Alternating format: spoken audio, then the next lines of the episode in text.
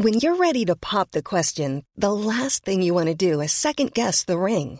At Bluenile.com, you can design a one of a kind ring with the ease and convenience of shopping online. Choose your diamond and setting. When you find the one, you'll get it delivered right to your door. Go to Bluenile.com and use promo code LISTEN to get $50 off your purchase of $500 or more. That's code LISTEN at Bluenile.com for $50 off your purchase. Bluenile.com code LISTEN. Más que arquitectura. Con los inexpertos Javier Alonso y Ángel Sánchez. Conoce todo el mundo de la arquitectura, diseño y construcción en una misma frecuencia. Kies 977 te presenta Más que arquitectura. Comenzamos.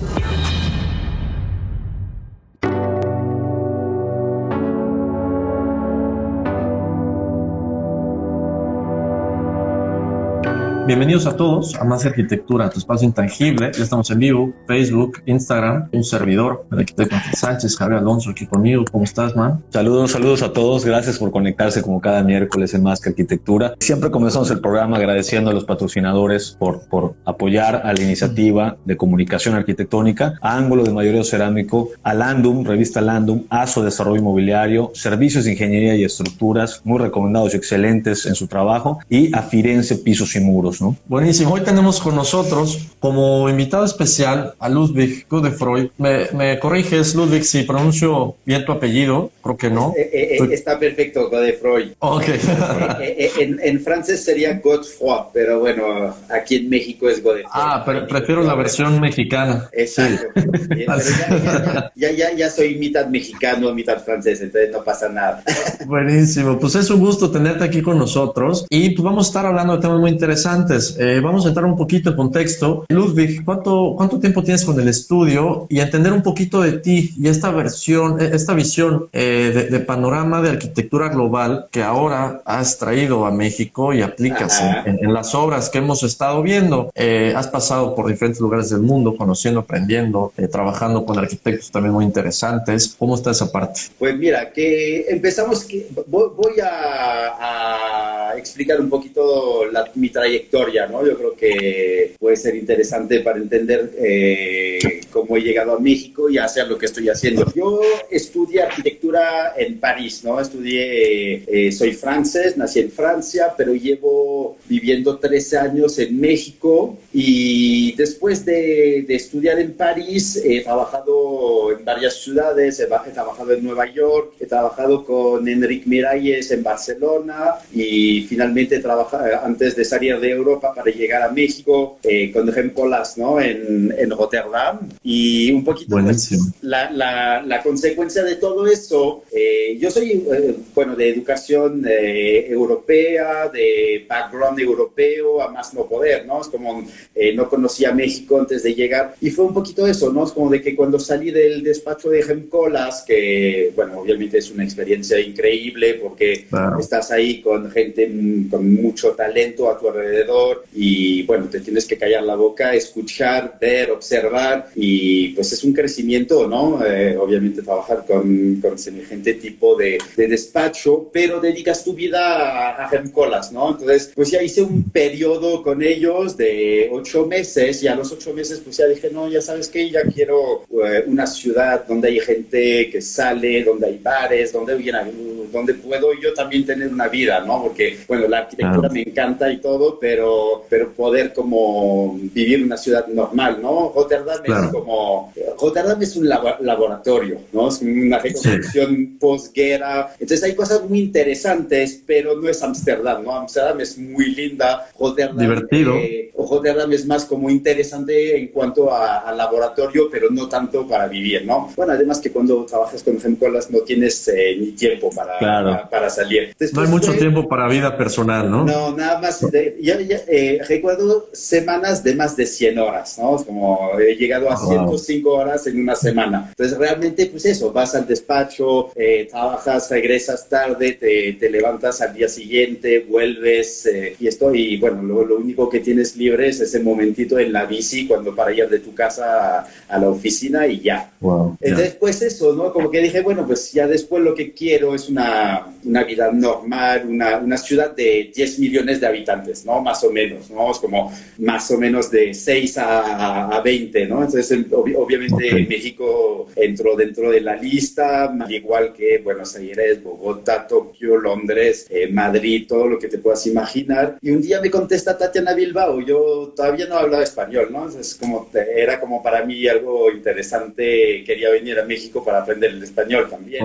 Y me contesta Tatiana Bilbao y me dice, pues sí que eh, tuvimos una, una entrevista por teléfono y al acabar eso me dice, pues si quieres ya te puedes venir, ¿no? Para mí eh, está 100% sí eh, entonces le dije, pues dame, dame una semana, compro un boleto y llega a México. Y mi plan inicial de México eh, era llegar a México y luego me quería seguir, ¿no? Y finalmente nunca salí de México. Y, un poco eso es la parte interesante también de, porque aparte de ese momento, obviamente ahorita ya te puedo hablar de, de lo que hago en arquitectura, pero en, en, aquella época no sabía, no sabía exactamente cómo me iba a cambiar, ¿no? Y ahorita, si me preguntas, me considero como un arquitecto mexicano ya no soy un actor francés, ¿no? Eh, he estudiado en Francia, pero después de, vivir 13 años en México, ya mi forma de, de, pensar, eh, mis inquietudes, ¿no? Tienen, tienen más que ver con el sol, eh, las lluvias de temporada de lluvia,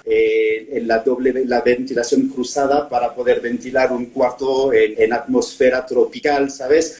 ya no tengo como, ya no sé responder a la necesidad de la arquitectura en Francia, que es totalmente el propósito es muy diferente. Ok, ¿cuál sería ese propósito si podemos hacer el, paréntesis, ¿no? Y, este enfoque arquitectónico eh, de, un país con otro, Ludwig. Pues mira, eh, yo, yo justamente eh, el tema es eso, ¿no? Es como, ahorita te lo cuento con, con, con tiempo y, un poco de, de, análisis, ¿no? Pero cuando llegué a México no conocía las pirámides, entonces fue como un, algo que, que, descubrí llegando a México, ¿no? Nunca, nunca he ido a Egipto, entonces no conocía las pirámides de Egipto. Entonces, la primera vez que veo una pirámide en mi vida es una pirámide aquí, eh, creo que Teotihuacán, ¿no? Eh, eh, aquí en, México. Y entonces como que me, me, me apasioné mucho por el tema de, de la pirámide y del, de la arquitectura prehispánica en general. Entonces empecé como, bueno, después de trabajar con Tatiana Bilbao, ¿no? Obviamente me quedé dos años, dos años y medio con Tatiana Bilbao y cuando empecé a hacer mi primer proyecto, que era el proyecto de un club en la Ciudad de México que eh, no, probablemente no va a sobrevivir la, la pandemia, ¿no? Y va a cumplir, eh,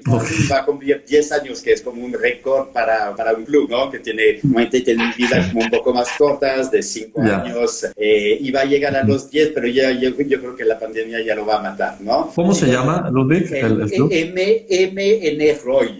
Okay. son los iniciales de Manavendra Nat Roy, porque descubrimos que en la casa donde, donde hicimos este club, eh, y, eh, Mana, Mana, Roy, que es un bengalí que vino a México, hicieron aquí en esa casa el primer partido socialista clandestino en México. Entonces, como nos dimos, no, llegamos a esa información, luego no la puedo comprobar al 100%, pero cuando vimos eso, que en el tal número de tal calle de, de la Roma pasó eso, pues le dedicamos eh, el nombre al club, el MN Rock, ¿no?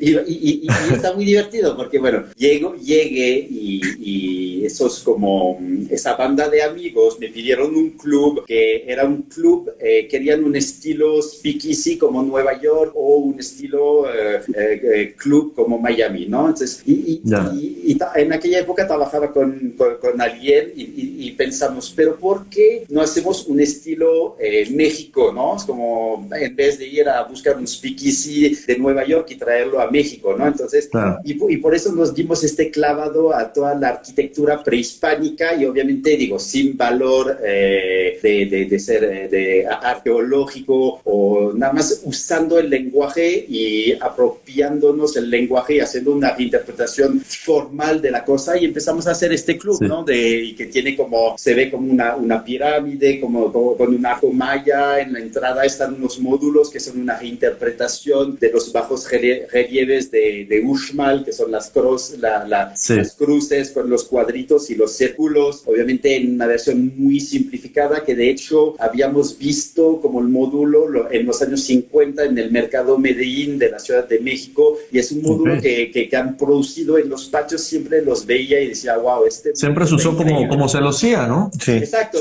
nada más que era como sólido, eran como, como de, de cemento, no, no, eran como, no dejaban pasar la luz, ¿no? Entonces no claro. celosía, pero son relieve de, de cemento, que básicamente eran una reinterpretación de, una simplificación y reinterpretación de, de Uxmal, ¿no? Entonces, pues, hay algo interesante en eso, ¿no? Reinterpretar o usar el prehispanismo y las pirámides, pensando que, bueno, las pirámides puedo pasar una vida entera en trabajar con el tema porque es inagotable esa cosa, ¿no? Y tiene como este, este, este, este lado potente, eh, no sé, eh, genera como un, despierta la, la, la, emoción, ¿no? Cuando llegas a un sitio de, esos, ¿no? Entonces me ha mucho por eso. Y finalmente, bueno, yo te, decía, ¿no? Soy francés, pero tengo otra especificidad de nada más de ser francés, soy francés normando, ¿no? Entonces, eh, adentro de, de, mi identidad vive como la parte normanda y en Normandía pues, vengo de un pueblo de 1500 habitantes. Eh, he pasado 18 años de mi vida en ese pueblo de 1500 habitantes antes de irme a París a estudiar arquitectura. Y, y, y, en este pueblo, eh, como, es un pueblo de la costa, y entonces aquí durante la Segunda Guerra Mundial, sobre todo en la costa, había una serie de búnkeres que, que, que, son parte de, de, lo que se llama el muro del Atlántico, que va del norte de Noruega al sur de Francia. Y entonces tengo esos recuerdos de decreto, de, de, esas piedras, de esos monotos de, de, concreto abandonado a todo lo largo de la costa, cuando te vas paseando con tus papás de, de niño, pues ahí a cada rato, y entonces pues en algún punto te trepas, eh, empiezas a jugar con eso. Están abandonados básicamente y, y, siempre como que me llamaron mucho la atención. Son, son estructuras sumamente eh, impresionantes, son ciegas, son eh, una masa de concreto y, y, y en algún punto me, me di cuenta después de empezar a hacerlo y sobre todo llega ese análisis después de hacer la, la casa cicatela, que bueno, el concreto por gusto siempre, me, siempre lo usaba, siempre me gustaba eh, el, el, el concreto y, tengo esta educación francesa, entonces ah, en algún punto siempre estudias Le Corbusier y Le Corbusier tiene toda esa parte de la posguerra de reconstrucción con la unidad de habitación. Llega finalmente a crear el brutalismo, ¿no? No, no, él no le pone la palabra brutalismo, son Esther y Alison Smithson, los ingleses que, que formalizan el término brutalismo, exacto, la, la, palabra que viene de, de, brut en francés, ¿no? Porque al concreto aparente se dice brut de décoffrage, que es bruto de simbra. Entonces, eh, y le dan, y eso, y así se genera la palabra brutalismo. Entonces, siempre tenía como, obviamente, esta cosa, tengo un, no sé, de mis arquitectos favoritos, ¿no? Le Corbusier con eh, Luis Kahn y Carlos Carpa, pero Le Corbusier para mí es alguien muy importante eh, en el trabajo de la arquitectura y, no dejo de abrir mi libro de, de Le Corbusier, Le Grand, que es una, una joya este libro, ¿no? Eh, Buenísimo. Y entonces pues llego a eso finalmente, ¿no? Es como después de, de, tantos años de trabajar con muchos materiales, que pieles, que cobre, que piedra, llego a hacer la casa Cicatela y, y llego a hacer esa casa de concreto y me di cuenta que había hecho un búnker por fuera que, que para proteger la, la, la casa y sobre todo el ambiente de adentro porque pensaba, bueno, es Oaxaca, no hay planeación, mañana me pueden construir cualquier cosa al lado el castillo de Cinderella pintado de rosa. Entonces, voy a hacer como una, una fortaleza para que en 20 años si regreso a esa casa, pues sigue, sigue intacta la casa a pesar de tener un vecino que, que pueda construir lo que, lo, lo, lo, lo que sea. Lo que sea. Entonces, y, y, adentro, pues todo ese tema de las gradas, que finalmente era para abrir un, el lugar así hacia el cielo con un corte a 45 para, para quitar el, el tema de, de, la pared que te viene a, a, generar una opresión, ¿no? Entonces esos 45 grados finalmente hace como una especie de respiración y es un juego de pelota, ¿no? Entonces tiene todo este tema de, del prehispanismo. Entonces al final el, el resumen de esa casa es un, un búnker de concreto que protege una pirámide mexicana, que es un poquito mi historia, ¿no? Soy eh, un normando con sus búnkeres y que vive en, un, en su nuevo país de adopción, eh, que es México y sus pirámides, ¿no? Entonces, eh, así es como empecé a unir un poquito las dos partes de mi identidad, ¿no? Mi nacimiento y mi país de, de, corazón, que es México ahora. Y en, ese, en ese momento empiezan a salir cosas de, de, abstracción de elementos, ¿no? Que bueno, más o menos nos platicas en, en esta historia, Ludwig. Y, pero es muy importante también la parte emocional que ocurre detrás de esto, porque es la que le, le, da mucho power, ¿no? Si hablas de tu infancia y estas ruinas monolíticas que son búnkers de, de, momentos de guerra y las, las ruinas prehispánicas en México, pues se arman dos elementos, ¿no? Y, lo viejo y lo nuevo. ¿Cómo, ¿Cómo entender la parte emocional y la parte estética de, de tu chamba en ese sentido? Pues mira, yo creo que eh, eh, un poquito eso, ¿no? La parte de la, de la emoción claramente es lo que me atrae de, de esas eh, estructuras, ¿no? Tanto la pirámide como el búnker son, son figuras, son, son eh, tipologías de arquitectura muy abstractas, ¿no? Es como entonces, nada más llegas y no tienen un propósito tan claro, se, se ven, como, se ven como escultóricos, eh. entonces no, no sabes por qué, pero te generan un, un sentimiento, pero eh, es difícil explicarlo. Entonces, un poquito de eso me, me, me quiero inspirar para, para, para generar una arquitectura también ligeramente abstracta, ¿no? Donde no todo es un ventanal, una puerta, donde siempre tienes la referencia a los elementos que definen la casa, ¿no? Eh, para, ¿no? ¿Sabes? La puerta de entrada con la ventanita, la chimenea y un poquito de humo que claro, la chimenea, ¿no? Entonces, justamente, si buscas a través de, lo, de los búnkeres y las pirámides, empiezas a mandar tu arquitectura en, un, en una cosa que ya deja de, de referirse a lo, a, a, a lo, que tú conoces y a lo que tú eh, en tu inconsciente eh, connotaría lo que es una casa. Y entonces, el tema de, de, de, bueno, de la emoción para mí es muy importante porque si no le pones emoción, claro. yo creo que justamente es el tema de la arquitectura. La, la, promoción inmobiliaria sabe perfectamente resolver un edificio, sabe perfectamente resolver una planta, eh, pueden hacer departamentos igual de bien que un arquitecto, ¿no? Como saben perfectamente, sabes cómo acomodar un buen baño, el tamaño la cama con eh, vista, balcón y etcétera. Ahí, ahí puede salir un producto de calidad desde, desde alguien que se dedica a la promoción inmobiliaria. Pero claro. lo que sí no pueden hacer es un espacio que va, vaya a generar una emoción. Cuando entras al lugar dices, wow, no sé por qué, pero me siento bien, ¿no? Yo creo que ahí está la sí. diferencia entre lo que puede aportar un arquitecto eh, a, a, comparación de, de, cualquier promotor inmobiliario, ¿no? Entonces,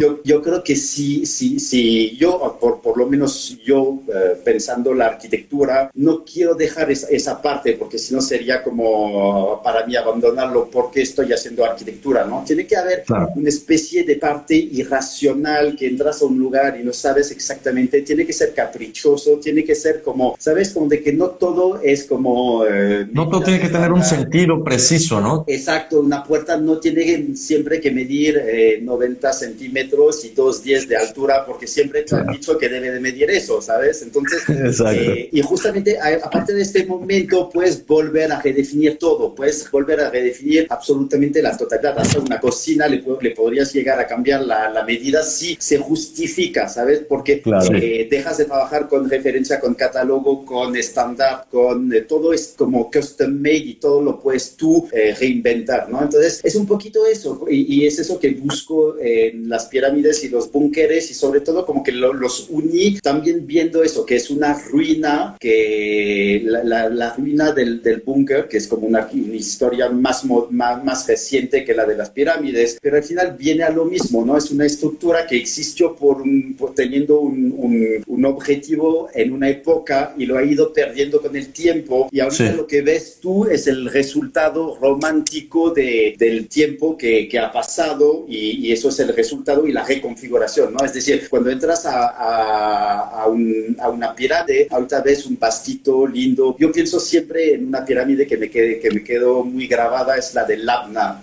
la última de la, de la ruta Pug, ¿no? Después de Uxmal, eh, y la última es Labna. Y Labna entras y hay un bastito que se mueve con el viento y por lo general no hay nadie en ese sitio porque es el último, entonces la gente, la gente se queda en, en Uxmal y bueno, unos llegan a Capa, ¿no? Y pocos van a ir en Labna. Y entras a este lugar y obviamente que no era así, ¿no? Porque era un, un pueblo con, con, un mercado, con ruido, con gente estando, con olores, con el niño eh, corriendo, etcétera, ¿no? Y, y, un poquito lo mismo, ¿no? Los búnkeres han perdido su sentido también, porque eran como un propósito defensivo, con miedo, con bombardeos, eh, eh, observando en qué momento iban a llegar los barcos, y un sentimiento de miedo, ¿no? Y ahorita cuando ves eso, nada más te queda como el resultado de este abandono y ese romanticismo, y es esta como cosa que me permite a mí como agarrar una, una atmósfera y inspirarme para, para, crear como cosas así, ¿no? Que Algo de nostalgia, ¿no? Ajá, y nada más que generen de nuevo eh, esa emoción, ¿no? Y ves la cosa y no te, y no te la puedes explicar. Entonces, como e, es un poquito lo que busco en mi, en mi arquitectura. A lo largo de, esta exploración, Ludwig, en la que vas destapando estos elementos de, de arquitectura prehispánica mexicana, te encuentras con elementos vernáculos de, de estas diferentes tipologías dentro de México, incluso. ¿Cómo transportas estos elementos vernáculos a la arquitectura que vas generando hoy? Pues mira, hay una cosa que sobre todo, bueno,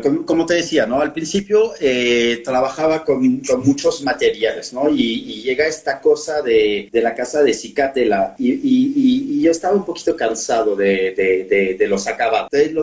Porque los acabados siempre llega ese momento que el cliente te entrega un mosaico eh, veneciano que le costó muchísimo dinero, lo colocan chueco y pues ya está colocado, ¿no? Entonces llega ese momento y, llega tu cliente y te dice, oye, está chueco el azulejo. Pues sí, está chueco el azulejo. Oye, ¿se puede corregir? Pues no, no se puede corregir, ya está pegado, ¿no? A menos que lo, que lo, que, lo tiremos y lo vayamos a volver a colocar, pero hay que volver a comprar el material. Eso no, no tiene solución, ¿no? Entonces, pues ya se, se, se, descompone tu cliente, saca su cara de tristeza y pues lo siento mucho. Y viene el estrés de la construcción en México y todo. Ajá, y, yo creo que cara de tristeza.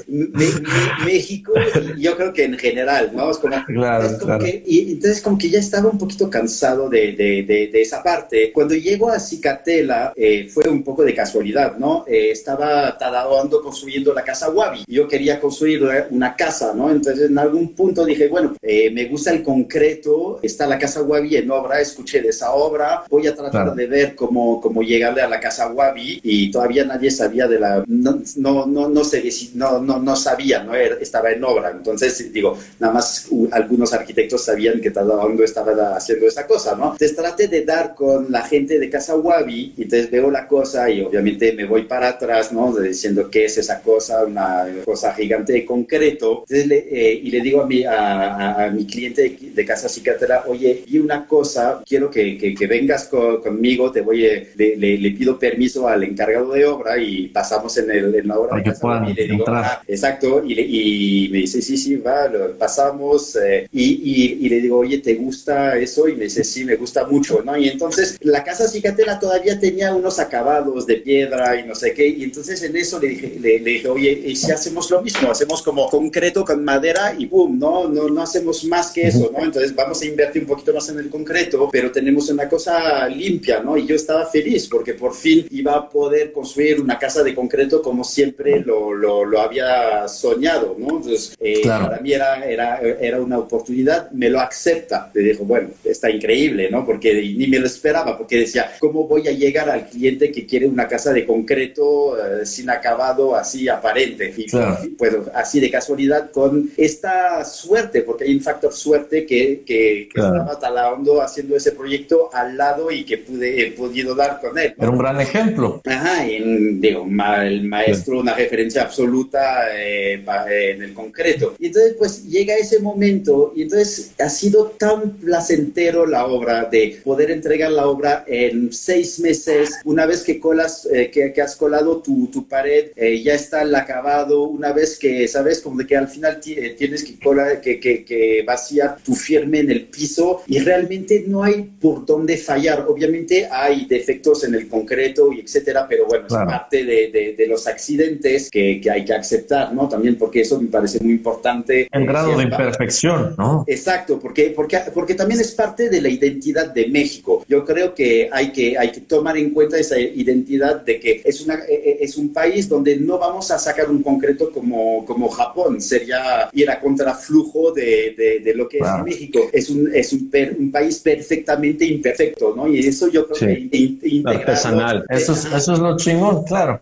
Y, y, exacto, el grado artesanal, ¿no? Es como de que hay que tomar eso, es una oportunidad que tenemos de, de poder todavía tener esa relación con, con, lo artesanal, lo hecho a mano. Entonces siempre digo a mis clientes, pues el, el concreto va a ser un concreto mexicano, olvídate de Tadabondo, olvídate de uh, Queres en, en, Suiza o de Herzog y de Meron. Nosotros vamos a hacer algo un poco más choreado, un poco más imperfecto, pero, pero es parte de, ¿no? Y entonces hay que aceptarlo, pero yo ahorita ya lo digo desde el día uno, es va a ser parte de, de, de, del resultado. Y entonces eso, ¿no? Como que empieza a gozar tanto ese proceso de, decir, wow, ya no hay acabado, y entonces te das cuenta que al final eh, hay muchas cosas a tu alrededor que no sirven, ¿no? Entonces me obsesioné con la idea de quitar lo más que se podía. Y entonces ahorita pues estoy como eso, ¿no? Es como colo una, una pared de concreto, pongo unas puertas de madera maciza y el piso o de tabique o de concreto o de madera si me da el presupuesto, que casi nunca me da el presupuesto para la madera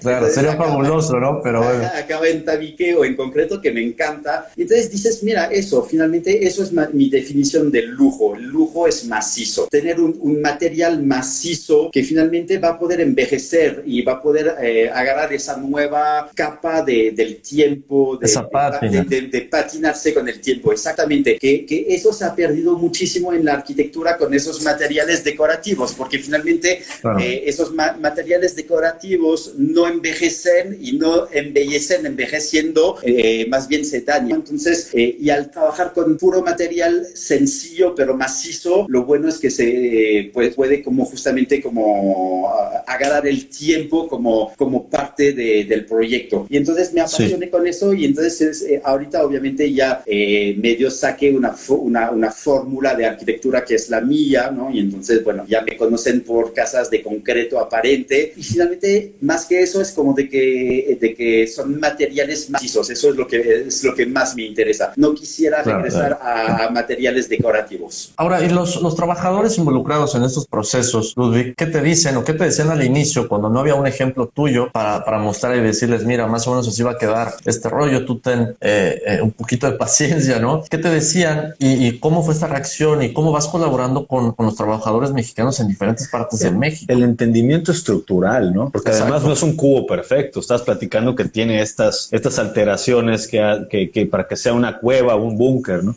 Sí, exacto. Y, y bueno, para, para, para, un poquito eh, rematar con, con, lo anterior que, que, se me olvidó un poquito la, la, la, pregunta original de la parte vernacula, ¿no? Es como, y al final regresar a materiales macizos, materiales sencillos, materiales capaces de envejecer, es muy lo que hace la arquitectura vernacula, ¿no? Agarra como el material que tiene a la mano, la madera que tiene a la mano, la piedra. Obviamente eh, es un vernacula eh, de nuestra contemporáneo. sociedad, eh, contemporáneo de nuestras ah. sociedades modernas, a donde no hay tanto el, sentido el sentido que ya no estemos comunicados y entonces el concreto finalmente lo encuentras en medio de la república, el pueblo de 2.000 habitantes como en la Ciudad de México y encuentras el mismo concreto, ¿no? Que sea el de Cemex, el de Cruz Azul, lo que sea, ¿no? Entonces claro. eh, es, es, una, es una especie de, de, trabajo sobre, sobre el tema de, de, de lo vernácula, usando materiales sencillos y cuando hago mi arquitectura también es muy importante para mí que la gente, la gente local construya la casa. Entonces, si hago una casa en Mérida, va a ser una casa construida por albañiles yucatecos. Si la hago en Puerto Escondido, serán oaxaqueños. Y eso para mí es, es primordial porque, porque eh, justamente te hace pertenecer al grupo, te hace pertenecer al pueblo donde, donde construyes, eh, generas orgullo para esa gente porque eh, esa gente, lo, lo, que hago para poder incluir esa gente y, y, yo no tengo que así viajar tampoco equipos y, eh, y materiales de la, desde la Ciudad de México, lo cual me, me, me parece ah. fenomenal,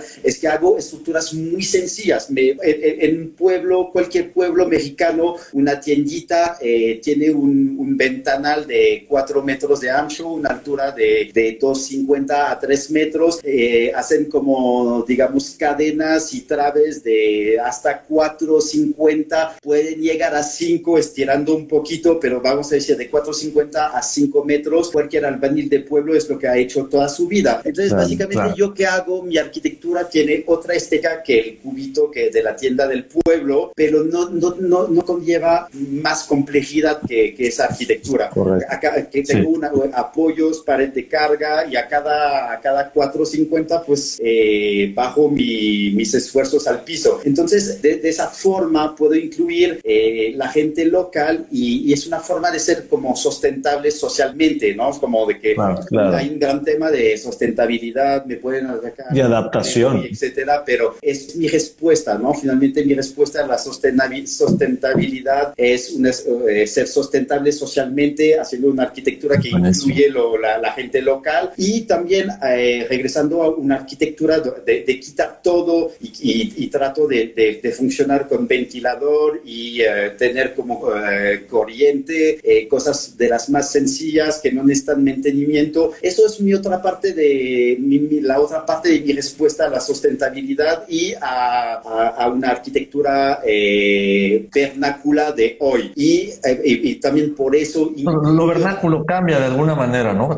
cambia la manera de entenderlo, lo vernáculo y lo local. Y, incluyo también siempre detalles que, que, son específicos a la zona. Entonces, bueno, obviamente si trabajas con piedra, lo primero que voy a hacer es agarrar la piedra local, ¿no? No voy a mover piedra de una parte a, otra, a otra de la República, pero también de las técnicas, ¿no? Si, si hacen, no sé, las persianas de una cierta forma en Yucatán o en eh, Oaxaca o eh, la, los muros de piedra, por ejemplo, en la casa de en la casa Mérida, los, pedí de, con, el remate de, de, la talla, ¿no? Todo el residuo cuando, cuando, cortan las piedras y luego hacen como el remate de las juntas. Es muy yucateco esa forma de, de hacer mampostería, ¿no? Entonces, esta, por ejemplo, esta, eh, esta tradición yucateca que viene a contradecir y a balancear toda mi modernidad y mi brutalismo de concreto. Claro. Y en, en este sentido, hablamos de brutalismo y hablamos de estas formas y, de la manera social que influye, pero entendiendo la parte de forma y función de este tipo de obras, Ludwig, que podemos ver para los que han visto fotos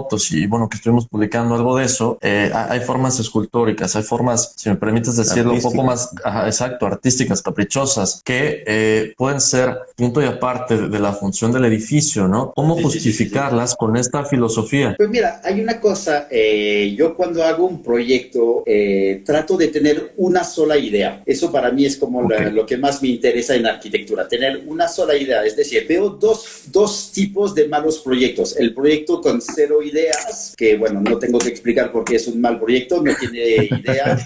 Y también el otro mal proyecto es el proyecto que tiene 10 ideas, porque justamente pues se vuelve como una especie de, de popurrí, de cosas como... Como un buffet, ¿no? Como, un Frankenstein. le, le, le falta sentido, le falta armonía, le falta, porque justamente vienen a chocar 10 ideas, ¿no? Entonces yo creo que un buen proyecto sería un proyecto que tiene nada más una sola idea. Ahora, obviamente es el proyecto más complejo, porque si te equivocas en tu idea, caes en no tener idea, ¿no? Entonces, como que, y es un poquito a donde arriesgo mi proyecto siempre. Trato de tener una sola idea y, y, en el caso de la, de la Casa de Mérida, porque vamos a hablar de eso, porque yo creo que las formas escultóricas, especialmente en esa casa, se ven las bajadas pluviales, que, que son como unas rampas de concreto enormes que van a, unos círculos, que son... Hay muros diagonales y, todo eso. Diagonales y etcétera. Y bueno, en este proyecto, por ejemplo, la primera vez que entré con, con mi amigo, que, que, es mi cliente, eh, al terreno, cuando abrimos la puerta, hubo una, una fuga de 88 metros de, de largo, porque el terreno mide el típico de medida que, que, como un chorizo, ¿no? Mide 8 de ancho por 88 de largo. Entonces es una cosa muy, impresionante. Yo, yo no sabía todavía que en Mérida, en Mérida, había muchos terrenos de esos. Ahora ya que conozco más Mérida ya sé que es algo muy común, pero pensé, mira, eh, eh, ese terreno a lo mejor me lo van a entregar una sola vez en mi vida, ¿no? Y entonces la oportunidad de poder crear una perspectiva de 88 metros de largo, yo creo que va a ser una, una cosa bastante espectacular, ¿no? Es, eso es lo que pensé el primer día. Mira, una vez que tienes una perspectiva de 88 metros de largo desde la puerta de entrada hasta el fondo del terreno en una recta que, que atraviesa todo el proyecto y remata en una alberca que se parece como un, a un cenote de, de concreto, no tienes que, que, agregarle mucho más, ¿no? Es como ya está dicho, todo el proyecto está, ¿no? Se, se vuelve la columna vertebral, se vuelve el eje, se vuelve la circulación, se vuelve visualmente el elemento más potente que luego podemos hablar de, de las esculturas, de las bajadas fluviales, de las aperturas en forma de círculo, que es la parte que, que, que, que, que no son ideas, son nada más diseños, ¿no? Y, el, y, es muy subjetivo, ¿te gusta o no te gusta? ¿Te gustan más las ventanas cuadradas o las, o las ventanas eh, circulares? ¿Sabes? Como, es más, es como, no creo que, que, haya tema de discusión sobre eso, entonces por eso me permito y, y me dejo este, dejo este, siempre esta, esta eh, puerta abierta a la formalidad, me gusta ser caprichoso, me gusta ser manierista y entrar en una cierta formalidad justamente para generar eh, escultor, esculturitas, ¿no? las bajadas fluviales, en vez de que sea un tubo de PVC en una esquina de la casa, se vuelven esas rampas en medio del proyecto y, curiosamente de, esa forma desaparecen más que los tubos de PVC en las que, que, tratas de esconder en las esquinas de los proyectos, porque al final nunca desaparecen, pero esa cosa como es parte de la arquitectura acaba desapareciendo más. Exactamente. Y estos, estos conceptos de una manera artística y entendiendo con, con, con la casualidad de los clientes, los que has llegado para hacer sus proyectos, Ludwig, eh, ha sido muy favorable, desde luego. ¿Qué pasa cuando estas ideas se quisieran transportar a un ámbito de desarrollo inmobiliario y vender esta idea eh, como un pues, más, producto que, que, escultura artística arquitectónica? pues mira, yo, yo no pensaba que era posible, ¿no? Es como si me hubieras preguntado todavía hace dos años, te hubiera dicho, eh, digo, claramente tengo también, estoy trabajando para un, un cierto tipo, un cierto perfil de clientes, ¿no? Eh, no, no, trabajo mucho con eh, la burguesía tradicional, por ejemplo, la de las lomas, la de Polanco. Eh, son gente que no, que no entienden a dónde los quiero llevar, ¿no? Entonces digo, hay, un hay, un discurso que aquí no, no, no está bien recibido, no está... No, no, no, se ha valorado. No, se entiende, no, no, no lo entienden, ¿no? Entonces digo, yo creo que... entonces, pues, ¿para qué pasarla mal con si, si somos diferentes, pensamos diferentes? Entonces, pues empecé a, abrirme a un cierto tipo de clientelas para caricaturar un poquito eh, una, una, clientela un poco más hipster, ¿no? Es como es más perfil.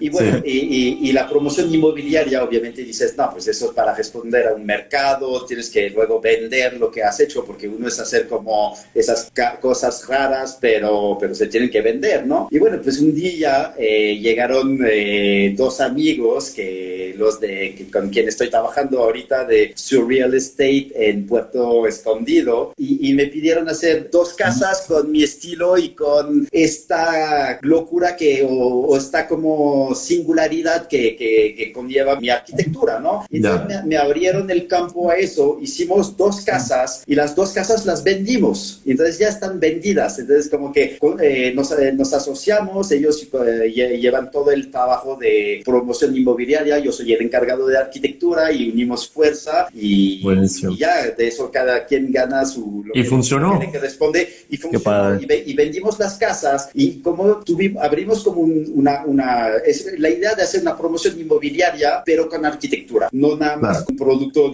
de catálogo donde vendes el metro cuadrado por tanto el metro cuadrado, pero que no hay el, el, tema de la arquitectura, ¿no? Entonces, y, y nos ha ido bastante bien con eso, entonces resulta que pues vamos a volver a construir más casas, ¿no? Entonces ahorita estamos, vendimos las dos primeras, estamos viendo para empezar las dos próximas y tenemos también ya, fui eh, eh, hace dos semanas a presentar la etapa 3, que es un nuevo, el, la, etapa 2 es el mismo diseño, pero vamos a empezar a reacomodar adentro para que no sea genérico y no generar eh, otra vez la, la exactamente la misma casa. Y te voy a decir también, porque si quieres hablar de promoción inmobiliaria, hay, hay una lógica de mercado. ¿Por qué lo hicimos? Porque vimos que había gente que querían comprar las casas. Entonces quedamos con algo, algo distinto, ¿no? clientes potenciales. Entonces dijimos, bueno, pues lo vamos a construir una segunda vez, que al final van a ser cuatro casas en vez de dos. Y nosotros mejoramos ganancia y tenemos las ingenierías ya hechas y tenemos el equipo ya listo. Entonces también si, si, si lo ves de un lado de, del negocio, pues también a nosotros nos conviene. Y luego les dije, bueno, bueno,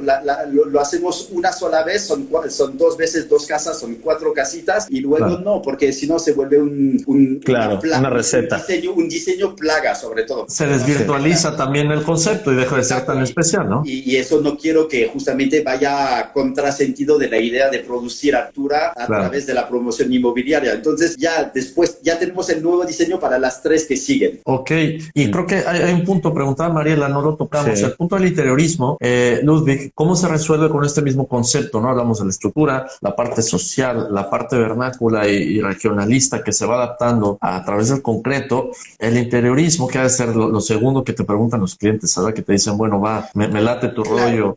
y justamente eso fue, fue parte de la, de, de la consecuencia lógica y natural de, de, si no quiero acabados, ¿no? Es como de que uh, llegó esta idea de, de, ya no tener acabados. Entonces, y al tener, bueno, materiales macizos, pues entonces el reflejo de esos materiales también se va a expresar como estética, ¿no? Entonces, el proyecto de interiorismo está resuelto en el mismo momento de que tú haces la arquitectura, lo que vas a ver adentro son, es lo mismo de la fachada, ¿no? El concreto claro. doble vista tanto interior que exterior. Eh, por un gusto personal no lo quiero ni aplanar ni pintar porque me gusta así gris también. Eh, no trabajo con, con, tinte ni concreto porque me gusta el concreto gris, es lo que es, ¿no? Es como de que no le quiero empezar a, a hacer como... Eh, a poner colorcitos ni, nada. Colorcitos que, que, no, que, que me gustan, ¿eh? me gustan, pero, pero me gusta la idea que sea temporal. Entonces, si yo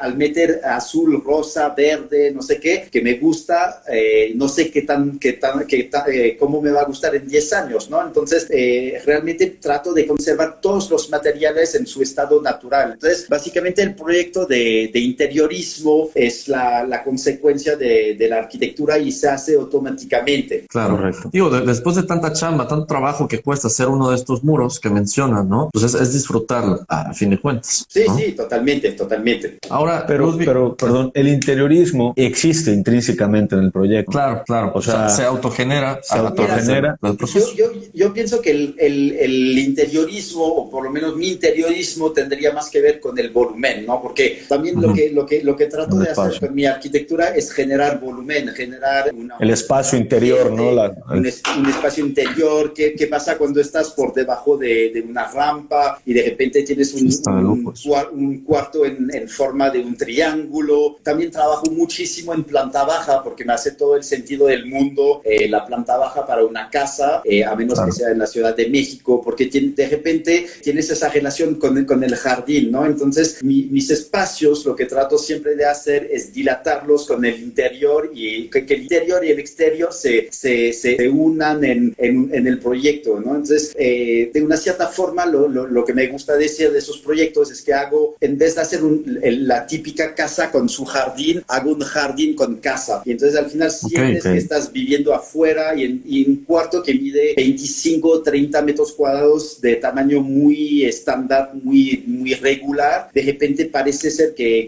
que, estás viviendo en un cuarto de 70 metros cuadrados porque abres ventanales y tienes esa relación con el jardín y se viene dilatando el espacio. Eh, entonces, me gusta eso, la planta baja creo que tiene como todo ese sentido de, de, estar en relación con el lugar que pisas, porque al, poner ya en planta alta siempre como que genera, te, te, te, genera otra atmósfera y además encarece el proyecto, porque cuando trabajas en planta baja, trabajas con una losa y un firme en el piso. Cuando trabajas con un segundo piso, trabajas con dos veces losa, ¿no? Entonces, eh, te cuesta mucho más echar eh, metro cuadrado de losa armada que un metro cuadrado de, de, de, firme, de concreto directamente puesto en el piso. Entonces, como que me hace mucho sentido eso y, y también es parte de mi interiorismo. Mi interiorismo tiene más que ver con un volumen singular y sorprendente que con materiales decoración. Buenísimo. Ahora, eh, hablando de esta relación con el exterior y, y de alguna manera traer el jardín hacia adentro y la casa hacia afuera, ¿hay algún tratamiento vegetal que consideras en los proyectos o en algunos casos o en todos los casos consideras que el terreno se quede con la vegetación endémica o, qué tratamientos se dan a los exteriores para que se pueda volver parte del interior? Pues mira, el tema del jardín es una cosa que cada vez me viene gustando más, ¿no? Pero te, tengo que, que, reconocer que mi conocimiento en plantas y, y jardines es, eh, eh, es, muy, es muy malo todavía, pero es algo que me gustaría ir ir como estudiando. De hecho, hay esta cosa que en algún punto Barragan dejó de hacer arquitectura para dedicarse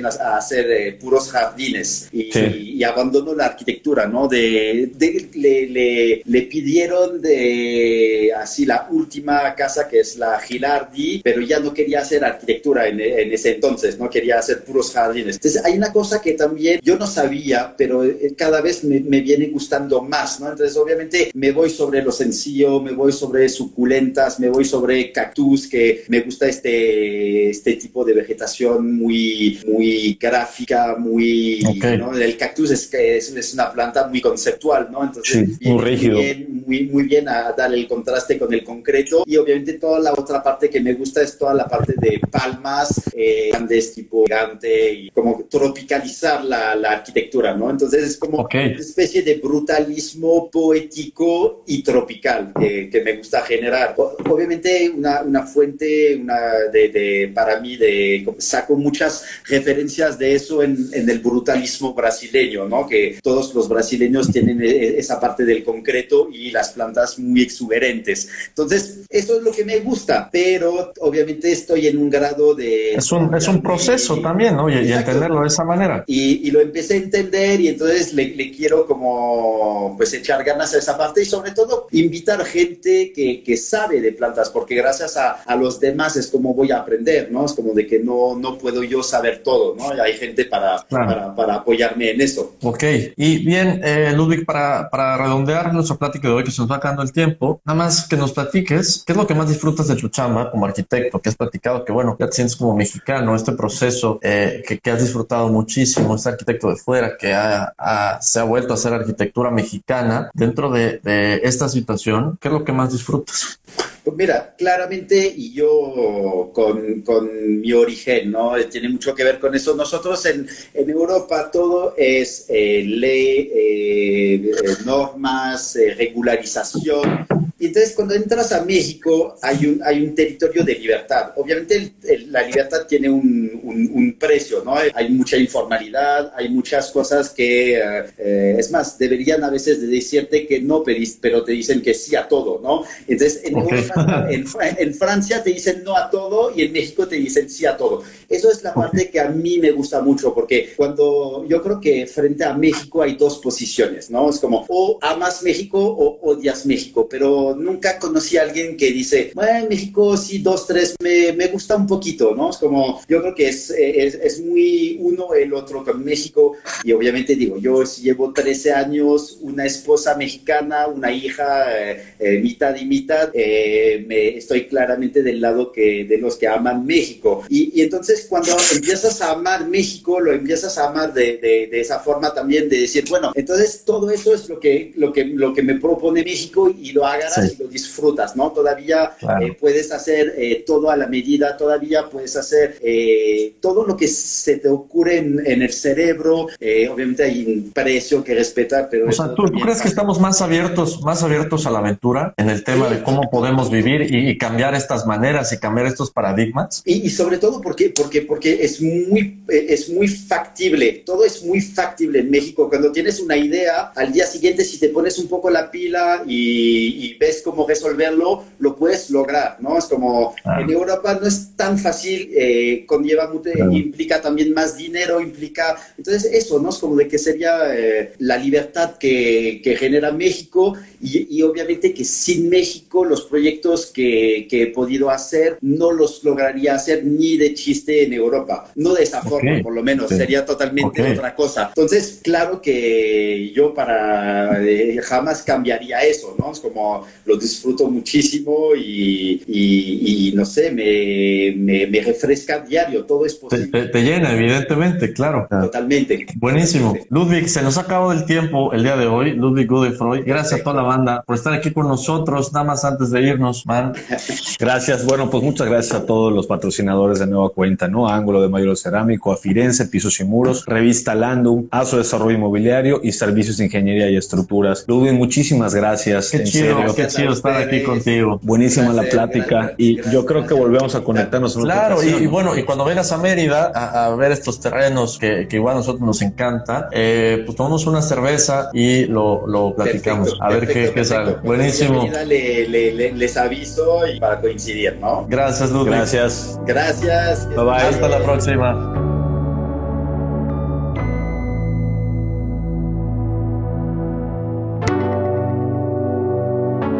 Los inexpertos, Javier Alonso y Ángel Sánchez, te esperan el próximo miércoles a las 8 de la noche para continuar conociendo todo el mundo de la arquitectura, diseño y construcción. Más que arquitectura. Solo por Kiss 977.